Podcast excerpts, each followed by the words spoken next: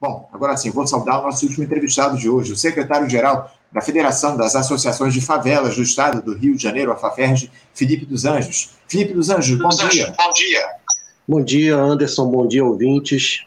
Felipe, uma alegria Felipe, nossa, uma alegria nossa participação do nosso programa. Nosso programa. Muito obrigado por você dialogar com a gente aqui no nosso Faixa Livre. Eu estou com um pouquinho de retorno aqui do áudio do Felipe, vocês perceberam, mas eu já silenciei aqui o áudio dele enquanto a gente fala, para que, que a gente não tenha esse retorno no áudio. Mas, Felipe, a gente queria conversar com você a respeito do seguinte: no último sábado, dia 6, o Brasil lembrou os dois anos da maior chacina da história do Rio de Janeiro. Aquela que ocorreu na favela do Jacarezinho, na zona norte da cidade, promovida por policiais e que levou à morte de 28 pessoas, sendo 27 moradores e um policial. Eu lembro bem daquele 6 de maio de 2021, Felipe, nós ainda estávamos com o programa na Rádio Bandeirantes aqui no Rio e cada informação que chegava trazia um choque para todos nós. A nossa assistente de produção à época, a Natália Moraes, ela inclusive morava na favela do Jacarezinho, na ocasião, o fato, Felipe, é que ficaram muitas marcas daquele, daquele dia e eu gostaria que você tentasse nos descrever como é que os moradores da favela estão hoje, Felipe, pouco mais de dois anos depois desse episódio trágico. Como é que o Jacarezinho reagiu a esse horror, Felipe? Olha, Anderson, é, os moradores estão da mesma forma que estavam há décadas atrás, né? Mais uma vez, é, a gente lembra aí a chacina do Jacarezinho, é, onde a polícia né, fez uma chacina e a pergunta que eu faço, não aos nossos ouvintes, né, que fica gravado, fica registrado, mas ao restante da sociedade, o que adiantou fazer uma chacina no Jacarezinho? Em que melhorou a segurança pública no Rio de Janeiro? Né? O Cláudio Castro é conhecido, eu sempre vou lembrar isso aqui no programa, tá, gente? Cláudio Castro é conhecido como governador da chacina. O Cláudio Castro ele é eleito democraticamente no primeiro turno no Rio de Janeiro e é sempre bom lembrar que uma parcela da sociedade carioca, principalmente da classe média também, também nas favelas ele foi bem votado, né, é, é, tem que refletir que tipo de política a gente tá, vai querer, porque a polícia ela vai lá e opera essa chacina, eles são os operadores dessa, desse modus operandi que vem sendo digamos assim, aprofundado no governo Cláudio Castro, que é a política da chacina. Isso já ocorria, a gente teve é, é agora, recentemente, 20 anos da chacina do Borel, enfim, relembrando outras grandes chacinas do Rio, não é uma novidade, mas o Cláudio Castro transformou isso de uma forma mais rotineira, uma forma é, é, de política, né? E é por isso que eu sempre trago esse debate da segurança pública para o lado político, porque nós devemos fazer críticas sim à polícia militar, à atuação da polícia militar, né? Enquanto a polícia for militar, ela vai atuar dessa forma, porque a polícia militar ela não tem é, é, é, na sua fundação, né? E aí a gente remonta desde da chegada da família real aqui ao Rio de Janeiro, né, a polícia como, como um instrumento para defender a propriedade privada, caçar negros, né, que, que se rebelavam contra o sistema, vem da fundação da polícia, mas hoje a polícia ser militar, após um processo de ditadura militar na história do nosso país, leva a isso. Né? E o governo Cláudio Castro está aí é, é, lançou o Cidade Integrada, eu quero relembrar aqui que ele lança o Cidade Integrada é, sem se comunicar com ninguém, e aí a primeira coisa que eu quero apontar aqui, desculpa, Anderson, é, enquanto os governantes é, lançarem programas de segurança pública de cima para baixo, sem consultar a população, né, sem consultar as lideranças comunitárias que trabalham e trabalham no local, não dá certo, que aí a gente vai ter é, uma repetição clássica do que foi a OPP, né? Depois do programa da OPP, eu pergunto a vocês que estão me assistindo, o que melhorou a segurança pública? A segurança pública, ela só piorou. O que melhorou essa política do Cláudio Castro é, é, e das chacinas, né? A companheira que me antecedeu falou da questão da PRF fechando vias no Nordeste com uma clara tentativa de golpe é, é, é nas eleições. A PRF também participou de várias chacinas em operações de favelas aqui do Rio de Janeiro ou entrando junto, né, no, no, com, com seu grupo lá de operações especiais, ou participando diretamente dessas chacinas. Enquanto isso, drogas e armas ficam entrando pela rodovia. E essa característica da PRF fazer isso foi no governo Bolsonaro que a gente pôde ver, né? Sem dúvida, Sem dúvida. Sem dúvida. Essa é a grande questão que colocada, né, Felipe? O governo Bolsonaro tem envolvimento direto aí nesse processo de destruição do Estado Nacional e de violência que se foi ampliado aqui no nosso país ao longo dos últimos anos. Agora, Felipe, uh, o que, que mudou de lá para cá, desses dois anos, em especial nas operações policiais aí no Jacarezinho, lá no Jacarezinho? Houve o mínimo recrudescimento dessas ações ou o protocolo mesmo de violência, ele continua o mesmo? Porque o governador Cláudio Castro, naquela ocasião, em 6 de maio do ano de 2021, ele tinha acabado de assumir o posto após o impeachment do Wilson Witzel, não foi isso, Felipe?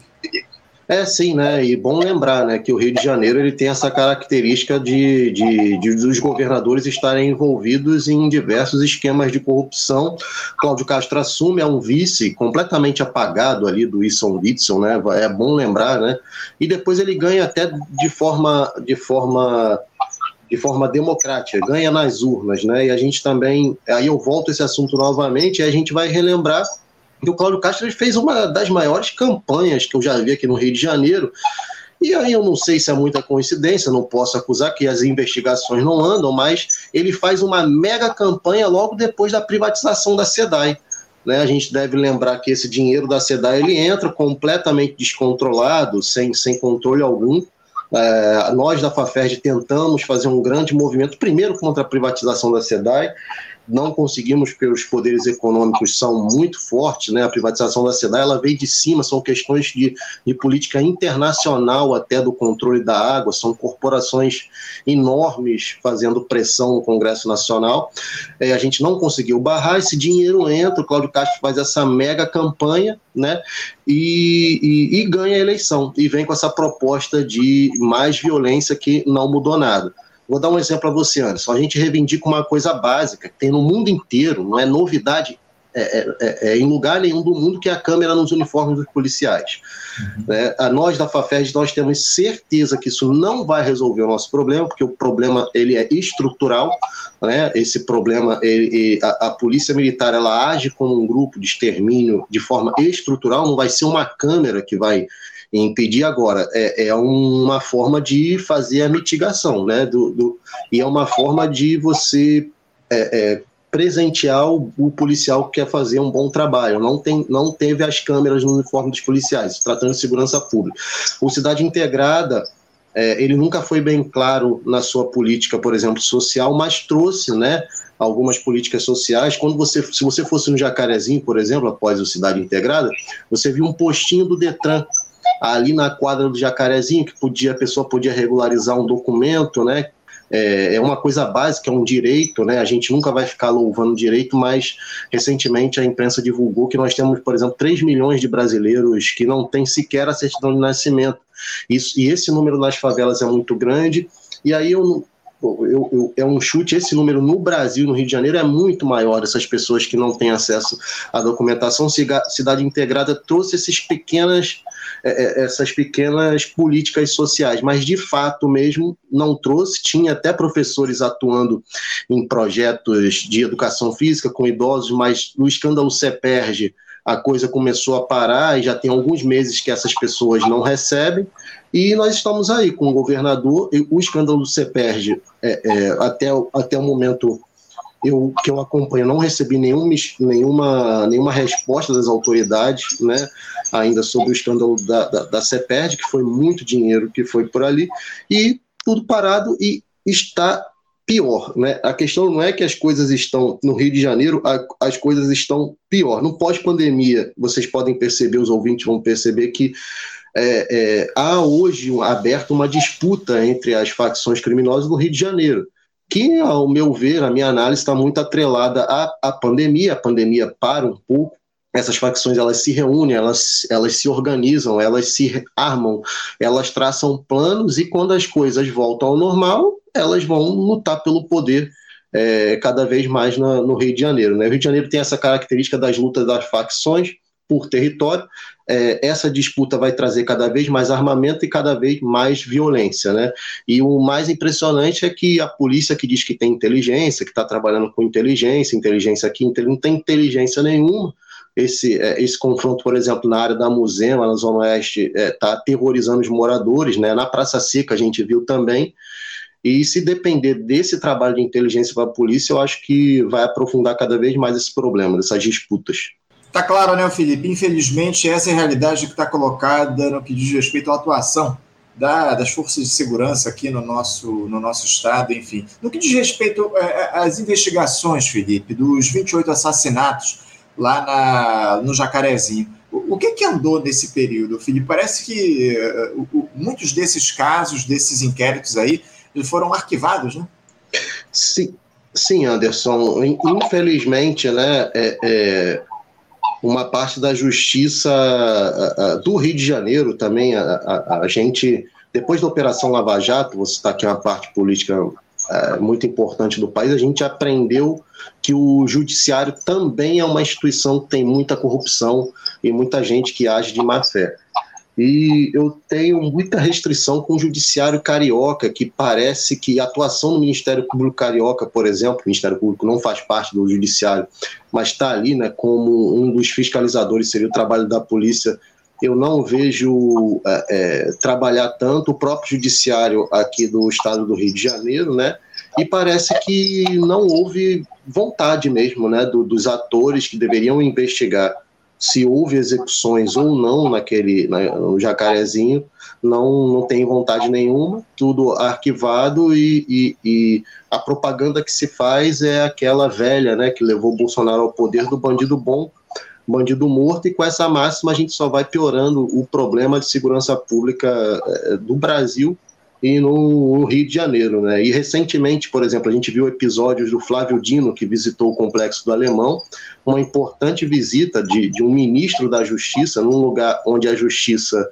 É, é, onde existe outra justiça, o ministro da Justiça vai, depois ele é convocado no Congresso Nacional a prestar esclarecimentos, porque está indo a um território que precisa de acesso à justiça, e a gente vê um show de horrores no Congresso Nacional por parte da, da, da, dos dos parlamentares de extrema direita e neonazistas e neofascistas que estão lá. Né? A gente também deve dar um nome não só da extrema direita, que tem parlamentares que participam dessa dinâmica da reorganização é, neonazista nas redes e cada vez mais né, na, na, vida real, como a gente está podendo ver em ataque em escolas aí. E aí, quando o ministro da Justiça vai num lugar que precisa de acesso à justiça, as pessoas precisam é, de segurança pública, é óbvio que nós temos direito, mas as pessoas também têm direito ao que é, é uma certidão de nascimento, que é acesso à justiça, para poder, e sequer essas pessoas existem, né? E quando um ministro da Justiça que tem uma visão um pouco mais social, é, de, de, um problema é, segurança pública que no Brasil ele tem muito de social, tem, não tem como você, você falar de segurança pública desatrelado da história da formação política e econômica desse país, porque a gente chegou nessa situação devido à nossa formação política e econômica, devido à desigualdade social que no Brasil é uma das maiores do mundo, né? É, e a gente não pode fazer uma análise da segurança pública descolado disso também. É, e muitas vezes uma crítica só a polícia, polícia, polícia, polícia é óbvio, a gente quer uma nova polícia, mas isso não vai ser, esse diálogo tem que ser feito com os policiais em algum momento, mas primeiro esse diálogo tem que ser feito com os políticos. O nosso, nosso problema de segurança pública é um problema político. Não, sem dúvida. Não, sem dúvida. Sem política, política, como você muito bem coloca, muito aqui, bem coloca aqui, muitos espectadores. Agora, o, o, Felipe, eu queria tratar com você a respeito uh, dessa questão. Isso me surpreende muito, essa atuação do Ministério Público, essa inação do Ministério Público em relação a esses episódios que a gente tem observado de violência nos últimos tempos, né? Porque, um, ao parece, o MP aí, ele uh, não tem atuado né, no que diz respeito a resolução desses, desse caso aí lá do, do Jacarezinho. Eu queria que você tentasse falar, se aprofundasse um pouco mais nessa discussão da atuação ou da inação do Ministério Público nesses casos de violência que a gente tem observado aqui no nosso Rio de Janeiro, por favor, Felipe. Olha, Anderson, é, nós da FAFERJ e aí com outros movimentos, né? Você nunca, você dificilmente vai ver a FAFERJ é, sozinha, é, encabeçando. A gente pode encabeçar, a gente pode lançar, a gente pode até ceder a nossa sede muitas vezes é, a FAFERJ ela não busca um protagonismo porque a favela é muito ampla e diversos movimentos dentro das, das favelas. O nosso é ligado à Associação de Moradores, mas muitos não são, tem coletivos de jovens, enfim. Então a gente sempre busca uma aliança grande. E quando a gente vai até o Ministério Público, não é diferente. A gente já foi, já procurou o Ministério Público, já fizemos pressão, mas a, a, pra, a começar pela recepção do Ministério Público, toda vez que a FAFERJ ela vai até o Ministério Público, é, é, se um dia eu tiver oportunidade, eu vou filmar. É, a polícia já está na porta do Ministério Público nos esperando, já, já tem os seguranças lá terceirizados na porta lá. É, é, é um tratamento muito hostil à FAFERJ aos diversos movimentos, né? E aí é, é, não temos assim muito diálogo com o Ministério Público. Das poucas vezes que conversamos, fomos recebidos, né, de, uma forma digamos, até hostil pela instituição, né? Mas fomos recebidos, conseguimos, mas as coisas elas não avançam. A gente percebe que, que o Ministério Público, no caso do Rio de Janeiro, os companheiros que estão assistindo é, pelo país, dos movimentos sociais, é, talvez tenham outra percepção do Ministério Público, mas aqui no Rio de Janeiro, a percepção que a, que a gente tem é, é, é, de uma total inação assim do, do Ministério Público, principalmente em, em, relação a essa questão da violência é, nas favelas, né? E a gente tem muito acolhimento na Defensoria Pública. É, Anderson, se o Ministério Público, aqui eu faço a minha crítica à omissão do Ministério Público, eu tenho que fazer também aqui um elogio à atuação da Defensoria Pública do Estado do Rio de Janeiro, né? Nós temos o Guilherme Pimentel, que é o ouvidor da, Defensoria Pública, que é, vocês do Faixa Livre já entrevistaram várias vezes aqui no programa, e ele dá um suporte muito grande, e, e a Defensoria Pública, mas também dentro dos seus limites, né? E, e, e, é difícil você achar um motivo pelo qual, o um motivo exato, né, um motivo concreto pelo qual o Ministério Público ele tá meio tá, tá de costas para principalmente para essa parte mais vulnerável da sociedade que, que as pessoas que são que estão morando em favelas e periferias e que são atacadas é, é, diariamente pela violência, tanto da polícia quanto das facções criminosas. Mas também, mais uma vez, eu acho que a própria é, elitização do judiciário, né, a própria formação é, histórica, econômica do, do, do, do, país faz, faz essa distância entre, primeiro, a justiça e o cidadão. De certa forma, o cidadão brasileiro ele, ele tem certo receio em acessar a justiça até para conseguir algo que seja de seu direito, né? até para garantir o seu direito, não, não é uma característica até do, do, do cidadão que muitas vezes é lesado em pequenas ou grandes coisas, e, e essa característica do Ministério Público de, de não atender às demandas, principalmente dos movimentos sociais, é muito complicada e eu acho que muito aprofundada aqui no Rio de Janeiro.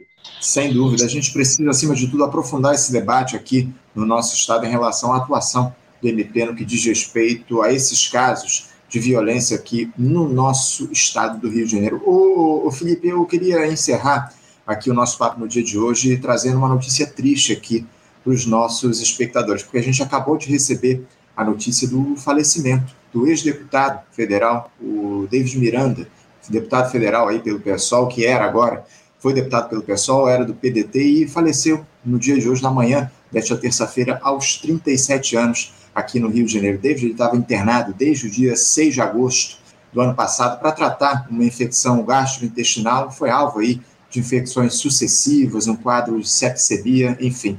David Miranda que deixa um enorme legado e, inclusive, o, o, o Felipe, aproveitando aqui o nosso papo, o David Miranda ele era cria justamente lá da favela do Jacarezinho, né, o David? Lame, o, o, o, Felipe, lamentável essa perda que a gente teve aí do David Miranda, e eu queria que você falasse um pouquinho aqui, meio que no improviso, isso não estava aí no nosso, na nossa pauta, mas eu queria que você comentasse um pouquinho a respeito dessa perda que nós tivemos aí do David Miranda, cria lá da favela do Jacarezinho, por favor. Olha, é, é, Anderson, meus sentimentos à família, né, meus sentimentos a todos os companheiros. Recebi agora também a notícia, um, é, é uma perda muito importante né, daqui para o país, né, um, um, um, deputado muito atuante. Eu lembro de estar tá, de tá com o Anderson se eu não me engano, na morte do Xingu. Não sei se você lembra desse caso, que um policial faz uma operação e é assassinado no, no Jacarezinho, né? E não sei se exatamente foi esse, mas enfim, um policial foi uma operação, isso era de manhã, e esse policial, infelizmente, foi assassinado. É, de uma forma até estranha, mas enfim, as investigações não apontaram nada. Esse, esse jovem policial perdeu a vida, infelizmente.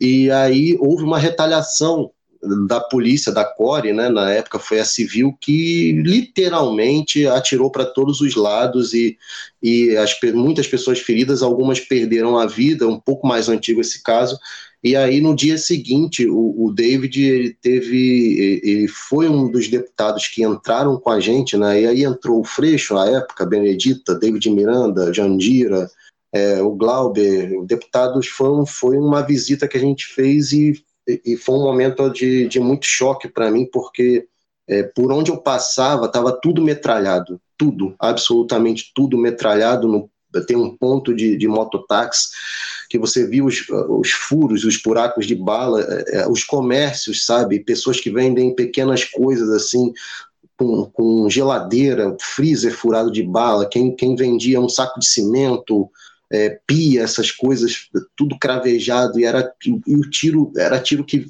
passava de baixo a cima, assim, dos becos, você via que uma coisa horrível. David andou lá, ele era reconhecido, né, passando, andando, todos cumprimentaram ele. Ele foi o nosso guia lá dentro, ele conhecia tudo, conhecia muita coisa lá dentro. Poxa vida, uma, uma perda muito, muito difícil para a gente.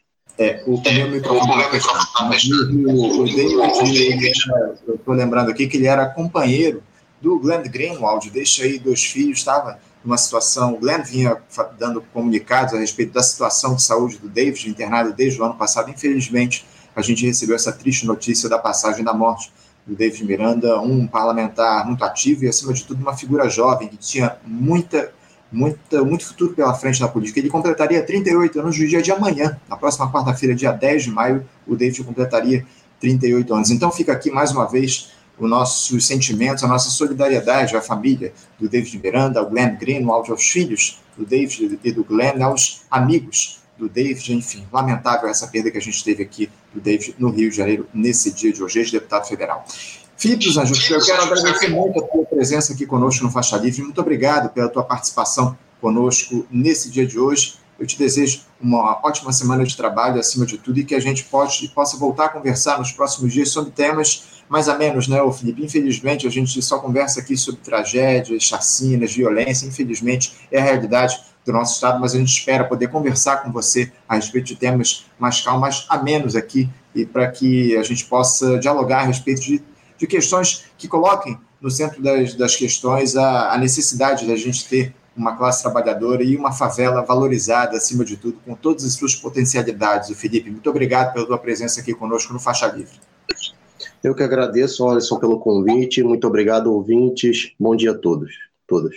Bom dia, Felipe. Muito obrigado mais uma vez. Um abraço para você. Até a próxima. Conversamos aqui com o Felipe dos Anjos. O Felipe dos Anjos, que é secretário-geral da, da FAFERJ, a Federação das Associações de Favelas do Estado do Rio de Janeiro, enfim, falou aí a respeito dos dois anos aí da chacina do Jacarezinho, que foram completados no último sábado, dia 6, também comentou a respeito dessa lamentável notícia da morte do David Miranda no dia, nessa manhã desta quarta-feira no Rio de Janeiro, e David Miranda, ex-deputado federal, que faleceu depois de muito tempo internado aí conta de uma infecção gastrointestinal, enfim. Lamentável essa perda do David Miranda no dia de hoje.